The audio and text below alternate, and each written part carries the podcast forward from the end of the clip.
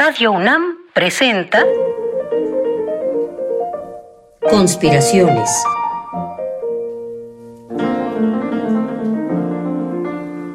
Bitácora de un admirador de Balzac.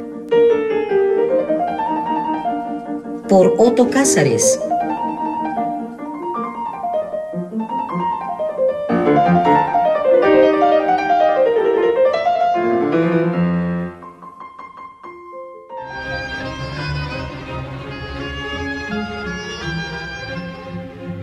Salir de la escena impulsados por un torbellino.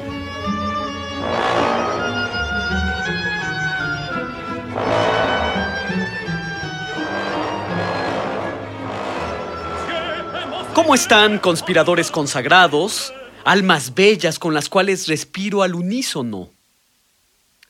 Francisco de Goya fue un pintor que sabía acerca de secretos órficos y que conocía, por lo tanto, las regiones plutónicas.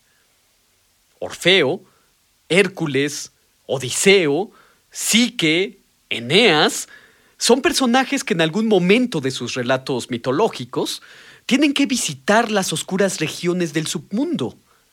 Estos personajes descienden al Hades, al Tártaro, al infierno, al lugar de las sombras errantes, donde reina Plutón junto con la horrenda Core Perséfone. Francisco de Goya pertenece a otra mitología distinta a la de Orfeo y Hércules. Pertenece a esa mitología que llamamos historia del arte.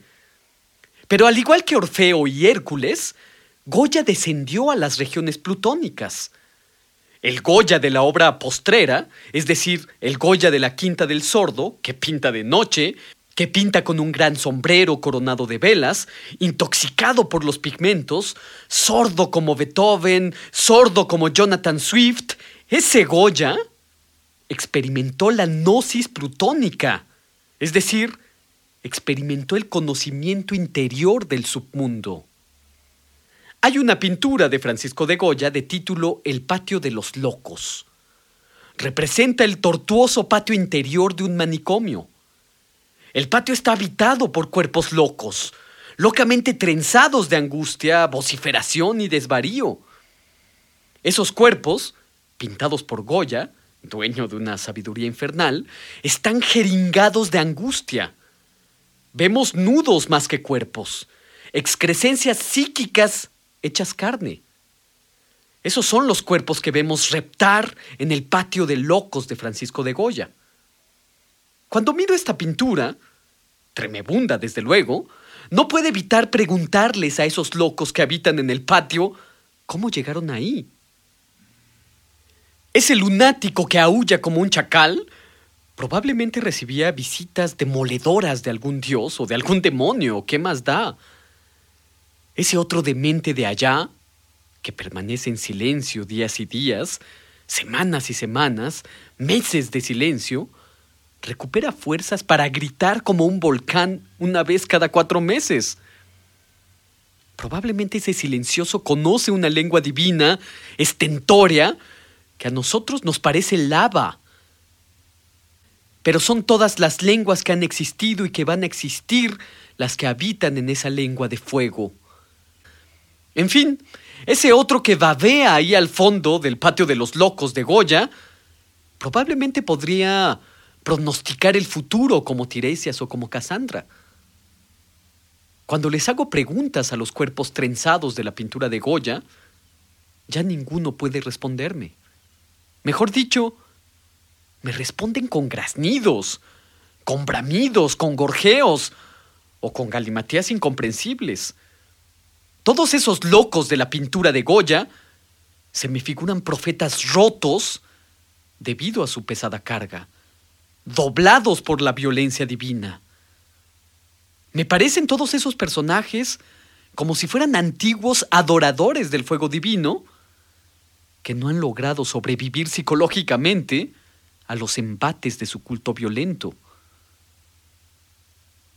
Esos lunáticos del patio de los locos de Francisco de Goya podrían salir de escena impulsados por un torbellino en cualquier momento.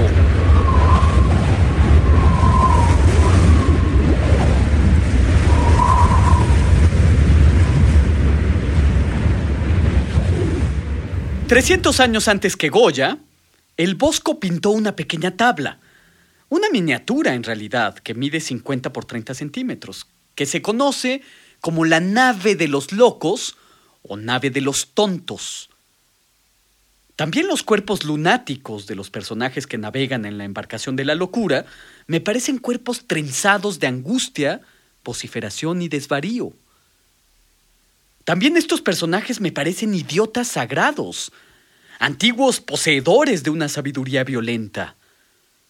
Pero a estos idiotas sagrados hay que sumar un aspecto bastante descarnado. Todos los personajes son presa de una sórdida alegría. Pobres alienados alegres.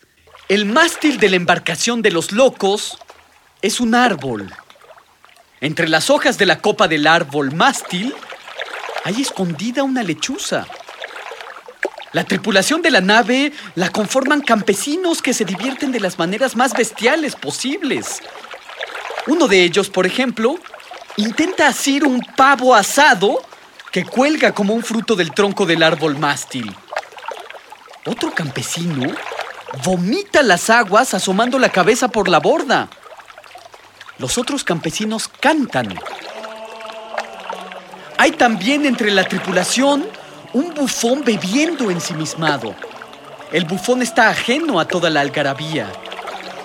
Hay dos sujetos desnudos nadando en las aguas mezcladas de vómito. Hay también un fraile. Hay también una monja que toca un laúd. Los religiosos cantan junto con los campesinos. Imagino que cantan un motete, un Kyrie eleison o cualquier otra composición sagrada.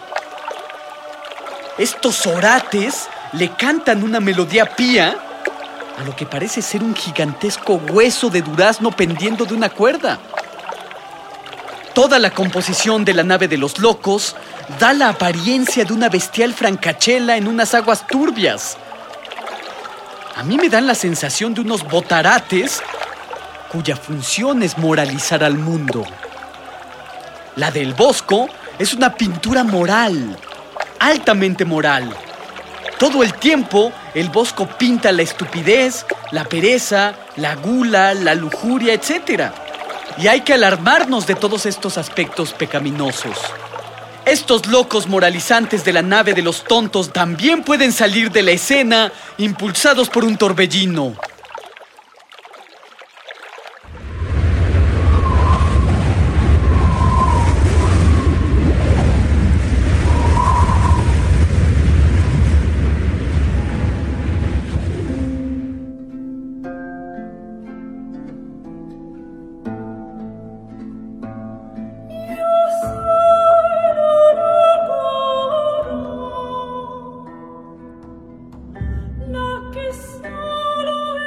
Del patio de los locos de Francisco de Goya, un torbellino nos alzó por los aires y caímos en las aguas mezcladas con vómito en las que navega la nave de los locos, del Bosco. Un nuevo huracán nos levantó y nos trajo directamente aquí. Lo único que yo lamento es que este huracán no haya alzado también ese plato lleno de cerezas que los idiotas sagrados llevaban en su embarcación. Se veían tan suculentas. Partamos de un hecho incontrovertible. Todos los relatos del escritor del romanticismo alemán Heinrich von Kleist son perturbadores. El relato de título Santa Cecilia o El poder de la música es inquietante en grado sumo y se aviene muy bien a nuestro tema. El relato de Kleist, Santa Cecilia o El poder de la música, tiene lugar en los Países Bajos. Estamos a finales del siglo XVI. La situación narrada es extraordinariamente tensa, porque la ciudad está enfebrecida por un fervor iconoclasta. Nos hallamos en el núcleo, en la masa crítica, por así decirlo, de las guerras de reforma religiosa que dividían cruentamente a los protestantes de los católicos. Iconoclasia es una palabra griega que significa ruptura de imágenes. Los iconoclastas niegan el culto a las imágenes religiosas, las destruyen y las persiguen. Claro está que las doctrinas iconoclastas se convirtieron, con el paso del tiempo, en amor por el fuego, en pulsación de muerte, en inclinación o voluptuosidad de aniquilamiento. La iconoclasia persiguió imágenes y persiguió formas de culto. Se vaciaron los templos de imágenes, se vaciaron los templos de música. Debajo de la máscara de severidad iconoclasta se ocultó, en muchas ocasiones, un secreto placer por la piromanía. Pues bien, cuatro hermanos, terribles, anhelantes de fuego, se enteran de que unas monjas del convento de Santa Cecilia van a celebrar una misa solemne. No bien los hermanos se han enterado de esta circunstancia, quieren dar a las monjas, así lo apunta Kleist, una muestra de lo que significaba la lucha iconoclasta. Los sanguinarios hermanos convocan a un tropel de piromaniacos, armados de hachas, martillos y antorchas. Con el rostro embosado, la turba está presta a apedrear vitrales y a mutilar monjas. Sucede que a pesar de los rumores, las monjas deciden seguir adelante con el plan de ofrecer una solemne liturgia. Algunas hermanas afinan sus violines, otras afinan sus oboes. Suenan las campanas y comienza una música solemne, diáfana, pura.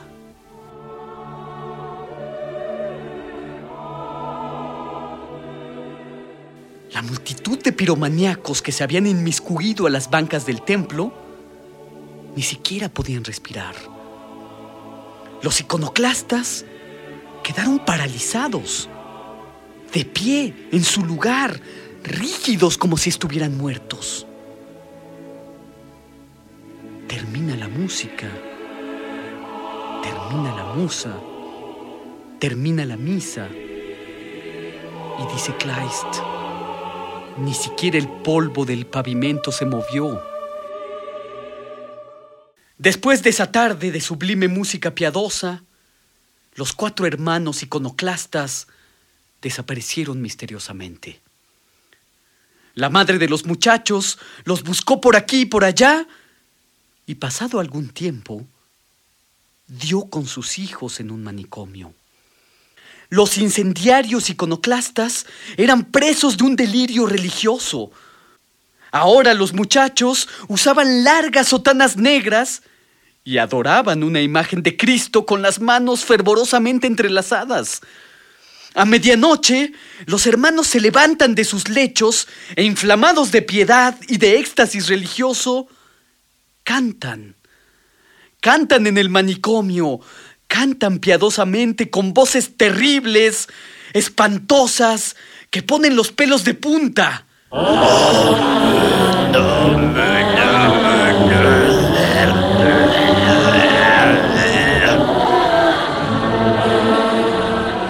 A estos cuatro hermanos iconoclastas, devenidos en piadosos cantores de voces monstruosas, también un torbellino los alza por los vientos y los lleva fuera de esta escena.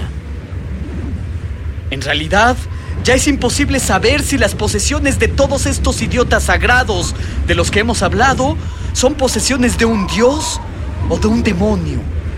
Lo que es cierto es que las visitaciones de las que son sujetos los quebranta.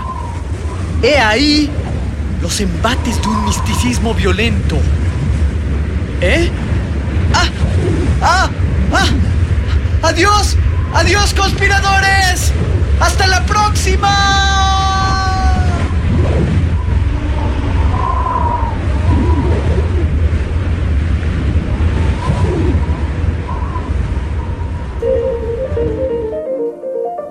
Conspiraciones. Bitácora de un admirador de Balzac. Con el primer conspirador, Otto Cázares. Una lluvia de fantasías y bombas de tiempo artísticas para armar y desarmar tu mente. Síguenos en la próxima cruzada para conquistar el mundo de las ideas.